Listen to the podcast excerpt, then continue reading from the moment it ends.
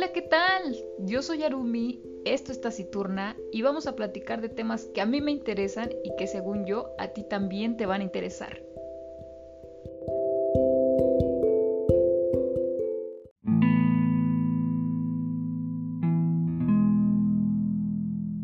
¿Qué onda tú? ¿Qué haces? Pues aquí terminando de leer un libro. Oh, ya.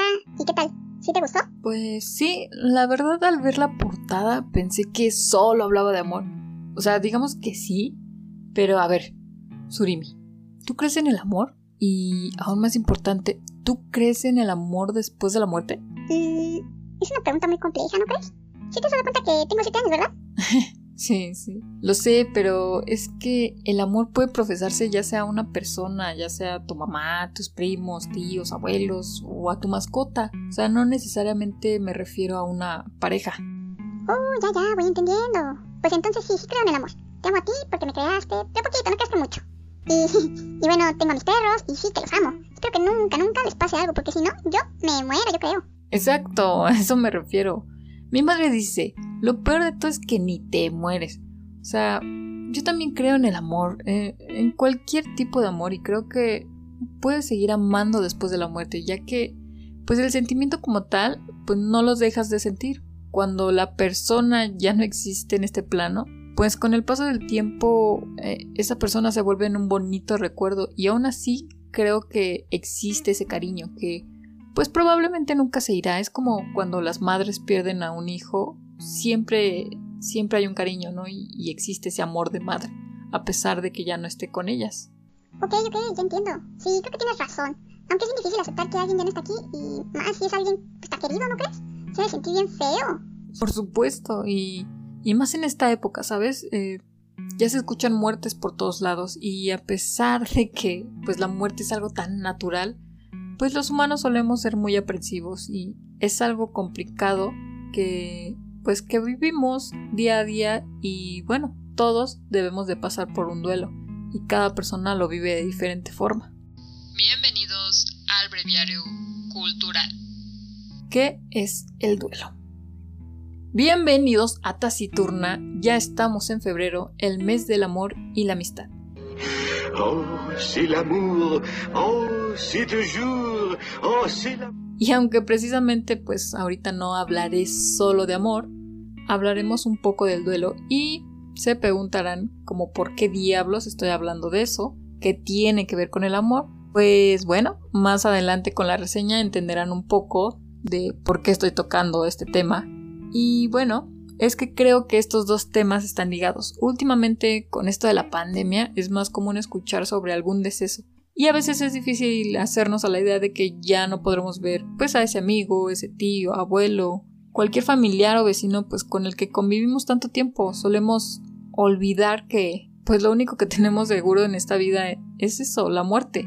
Y aunque el mexicano por cultura suele burlarse de la muerte, pues sin lugar a dudas no nos deja de doler. Eh, los decesos de los seres queridos, la mayoría de las personas, pues pasan por un duelo.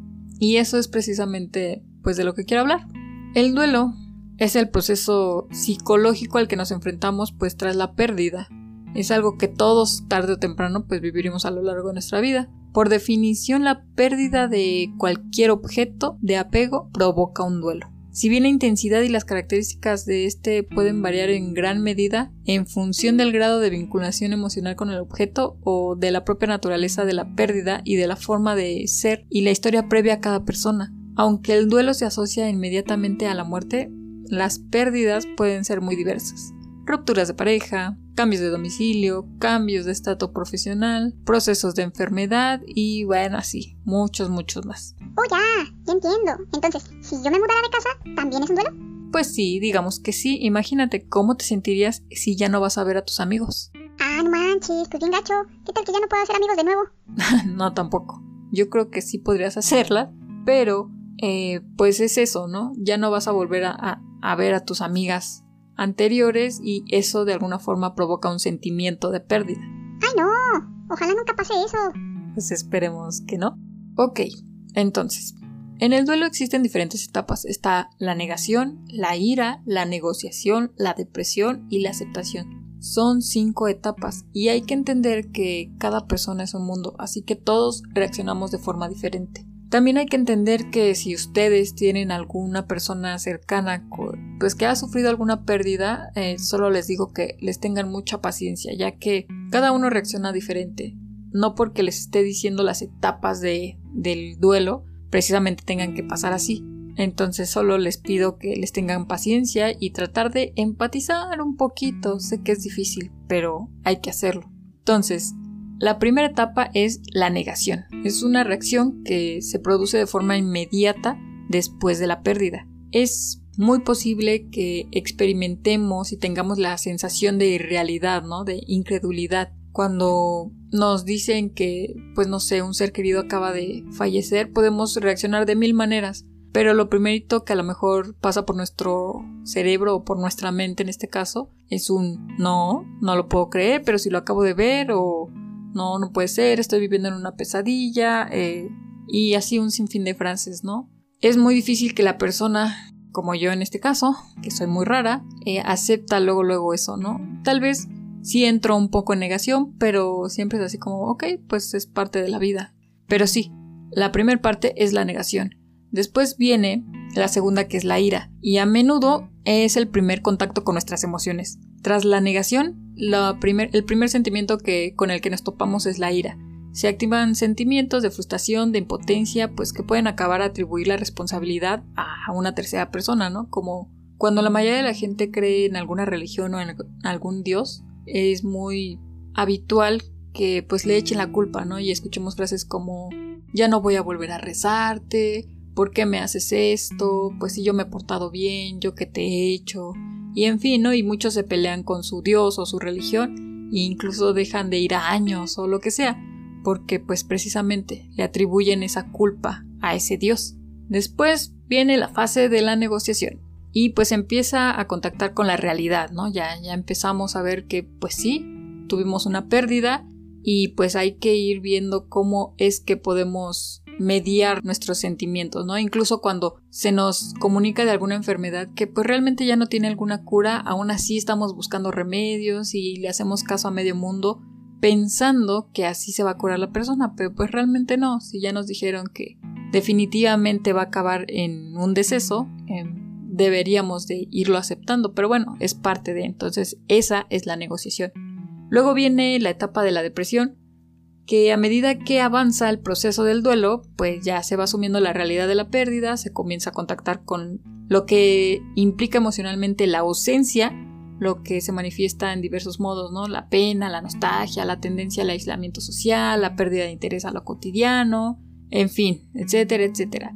Entonces, de algún modo, digamos que ya estamos por salir de nuestro duelo porque ya estamos tristeando, digámoslo así, porque pues sentimos esa nostalgia de ya no ver a la persona o en caso de alguna pareja pues el saber que ya no podemos comunicarnos con ella, etcétera, etcétera, etcétera. Y bueno, por último, la aceptación que pues supone la llegada de un estado de calma asociado a la comprensión y pues no solo racional sino también emocional de que pues la muerte y otras pérdidas son fenómenos inherentes de la vida humana. Entonces se podría aplicar la metáfora a una herida, ¿no? Que va cicatrizando. Entonces realmente emocionalmente ya vamos curándonos. Así que al final del duelo, pues uno acepta la pérdida del ser querido y digamos que nuestros sentimientos vuelven a la normalidad, por decirlo de algún modo.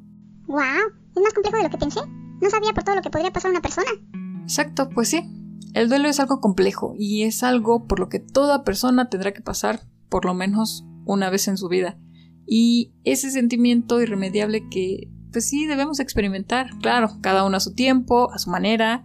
Y bueno, esto viene a colación, ya que hace poco pues tuve algunas muertes muy cercanas y quiero desearle a todas esas personas que espero se encuentren bien y se encuentren mejor y que pues tratemos de cuidarnos, son tiempos bien, bien difíciles y lo único que podemos controlar pues es nuestro cuidado. La muerte siempre pues será parte de la vida, así que hay que aceptarla, en algún punto y abrazarla por muy difícil que esto pueda sonar.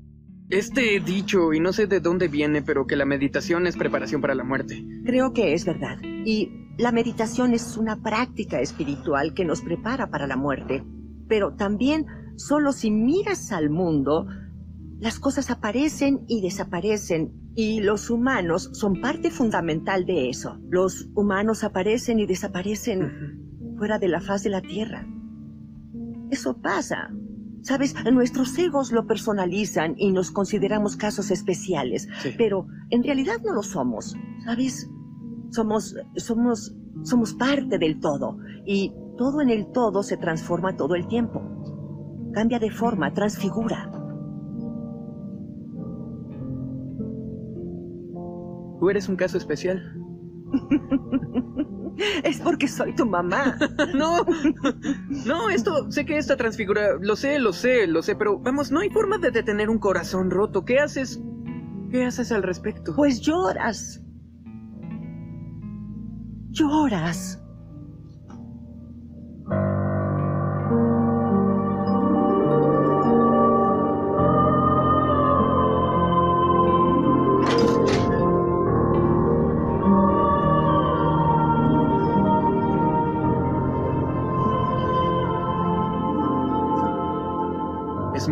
Difícil.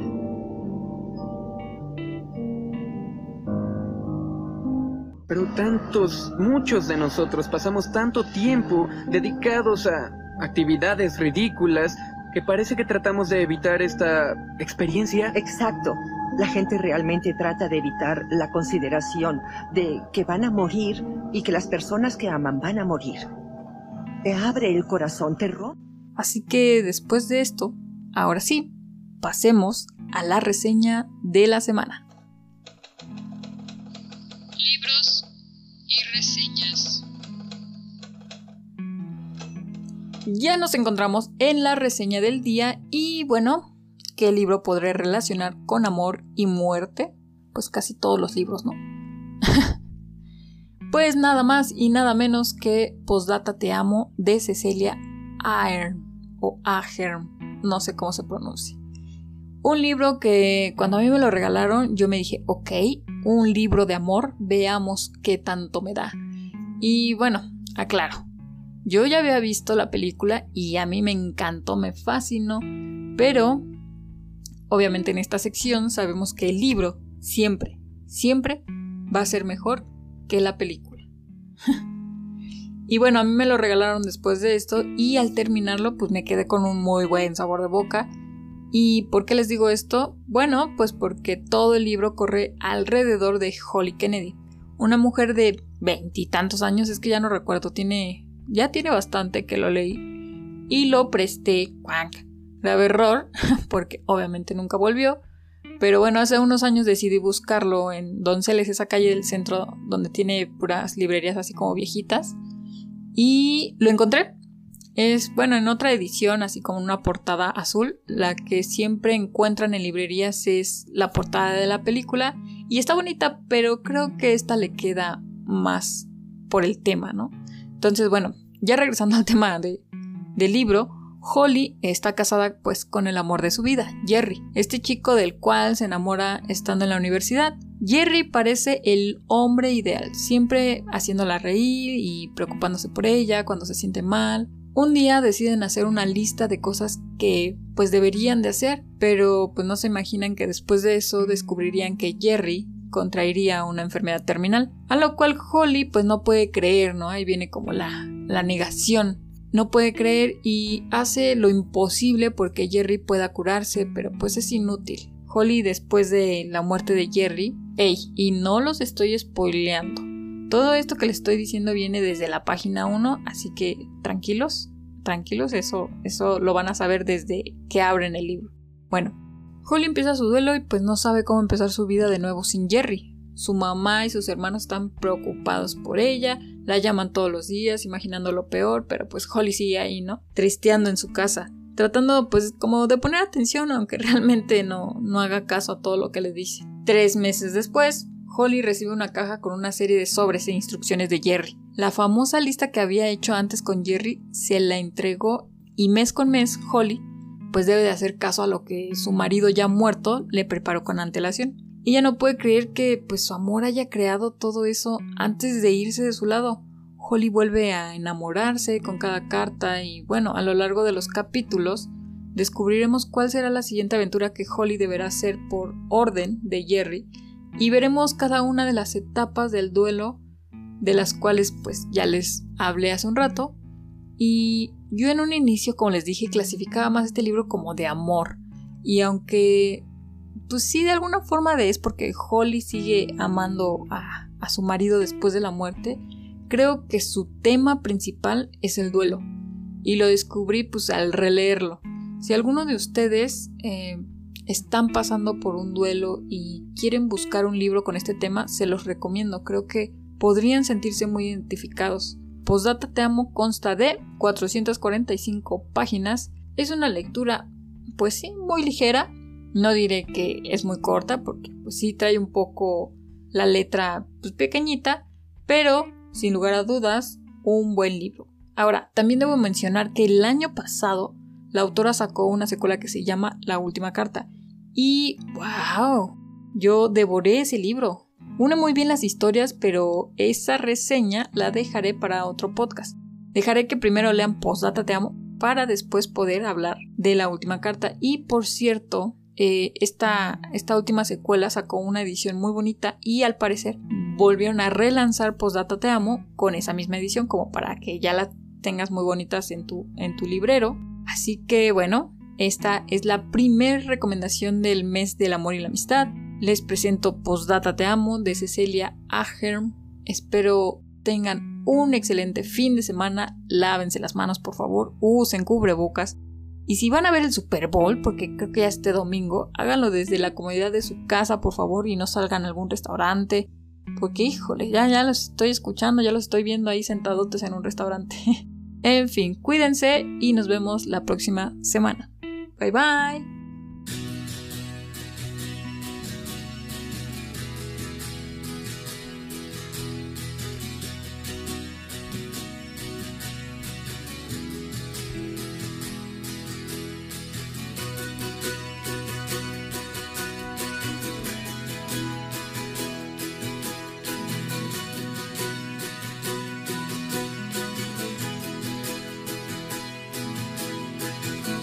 Just want to see you when you're all alone.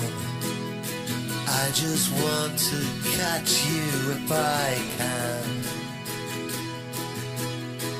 I just want to be there when the morning light explodes. On your face it radiates. I can't escape. I love you till the end.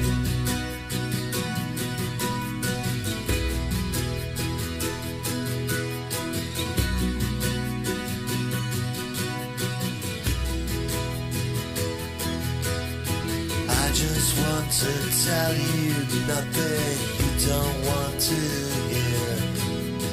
All I want is for you to say, Oh, why don't you just take me where I've never been before? I know you want to hear me catch my breath. I love you till the end.